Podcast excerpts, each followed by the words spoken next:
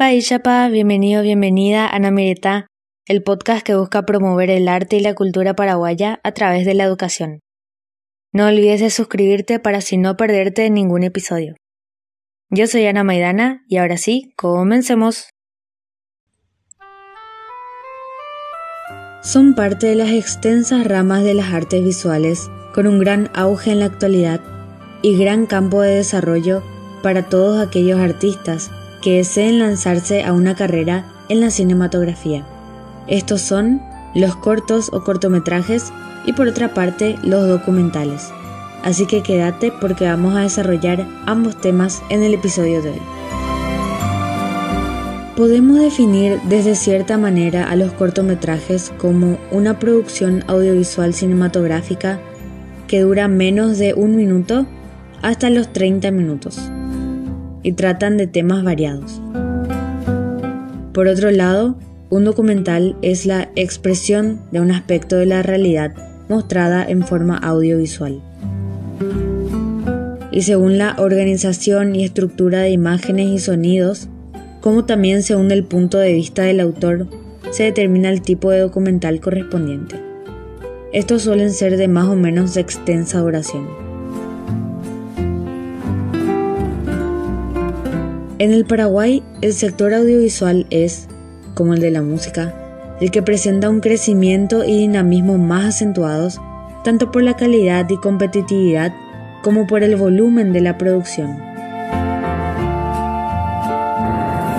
Pero todo esto tiene un gran trasfondo que se remonta a comienzos del siglo pasado, el siglo XX. Aquí en Paraguay se comenzó a filmar desde 1905 Diez años después de que se realizaran las primeras proyecciones cinematográficas en París, Francia, y cinco años después de que realizaran las primeras proyecciones en el Paraguay. El precursor es Ernesto Bunche, argentino radicado en Paraguay. Filmó las primeras películas hechas en Paraguay y las exhibió en el Teatro Nacional el 22 de agosto de 1905. Cada película tenía alrededor de 5 minutos, como era normal en esa época.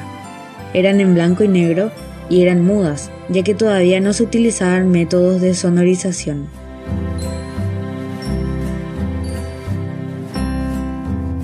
Las primeras películas fueron de hecho documentales que mostraban, según el diario El Paraguayo, el mercado central, el traslado de la Virgen de Asunción de la iglesia hasta la casa particular, el desfile del marcial cuerpo de bomberos, vista donde aparece multitud de personas conocidas, su excelencia el presidente de la República, doctor Cecilio Báez en ese entonces. Luego de 1905 hasta 1925, numerosos extranjeros realizaron documentales en el Paraguay como lo son por ejemplo los lenguas, la primera tribu evangelizada del Chaco, por parte de un misionero británico en el año 1917. Luego, dos documentales filmados por el alemán Hans Krieg, director del zoológico de Berlín, que se encontraba en una expedición por el Chaco.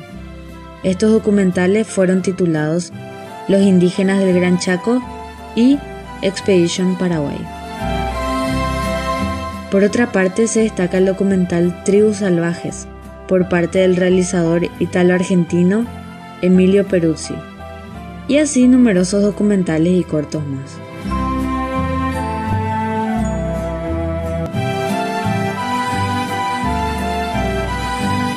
Fue en 1925 que se estrena la primera película hecha por paraguayos. Se trata del documental nombrado Alma Paraguaya, sobre una peregrinación a Caacupé. También en esos años se filmó una película que muestra detalles de la construcción del Seminario Metropolitano, que fue inaugurado alrededor de 1925. Registra momentos en los que fieles católicos traían en donación ladrillos y piedras en carretas para la construcción.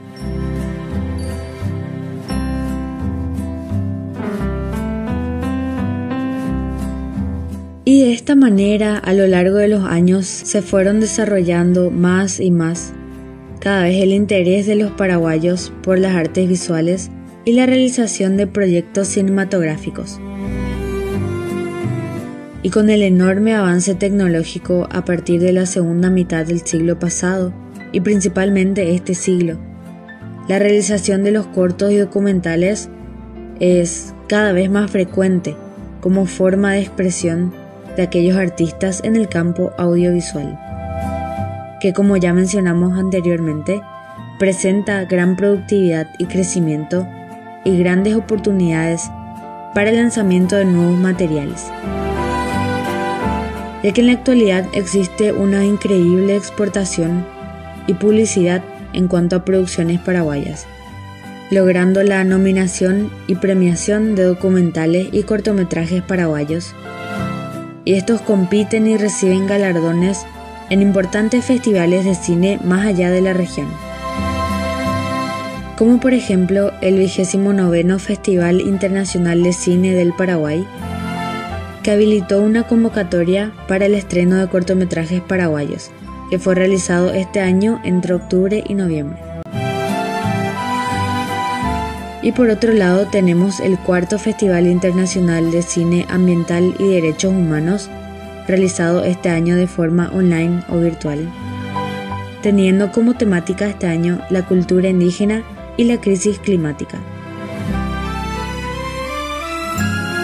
También este 2020 fue especial para el país, ya que se realizó la primera edición de Smart Films en Paraguay, un festival de cortometrajes que premia cine hecho con celulares, en el que pueden participar profesionales y aficionados. Este festival tan innovador, ya hecho en Colombia y en México, y ahora en Paraguay, incentiva también a la producción de cortos con un mínimo presupuesto. Y el mensaje que nos quiere dar es que con tan poco igual se pueden hacer cortos. Incluso pueden ser premiados y ganar un poquito de dinero para ir luego mejorando la producción, la actuación, etc. Y como nos contaba un amigo, realmente la práctica es lo que más cuenta y hacer cortometrajes te permite ir escalando tus habilidades poco a poco sin tener tantos riesgos como puede ser en el caso de realizar ya una película e incluso puede ser premiado durante el camino. Otros materiales que vienen a ser cortometrajes y que se destacan por sus diversas temáticas son Asayepute de Juan Antonio Lescano, desarrollando un poco el tema de la mitología tradicional nuestra, Mitaí de Miguel Agüero, tocando el tema de la problemática de la educación y la no discriminación en nuestro país.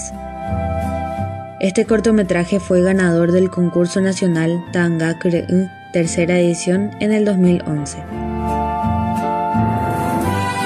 Luego podemos mencionar el corto nombrado Taximetría, que implementa más la comedia en una situación usual de la vida cotidiana, pero no menos interesante por eso. Actualmente muchos proyectos son presentados en cuanto a la realización de estos cortos y documentales, muchas propuestas interesantes para la industria cinematográfica y nuestros artistas paraguayos dan a conocer los límites de su imaginación planteados en la realización de estos proyectos, que incluso son reconocidos, galardonados y solicitados internacionalmente.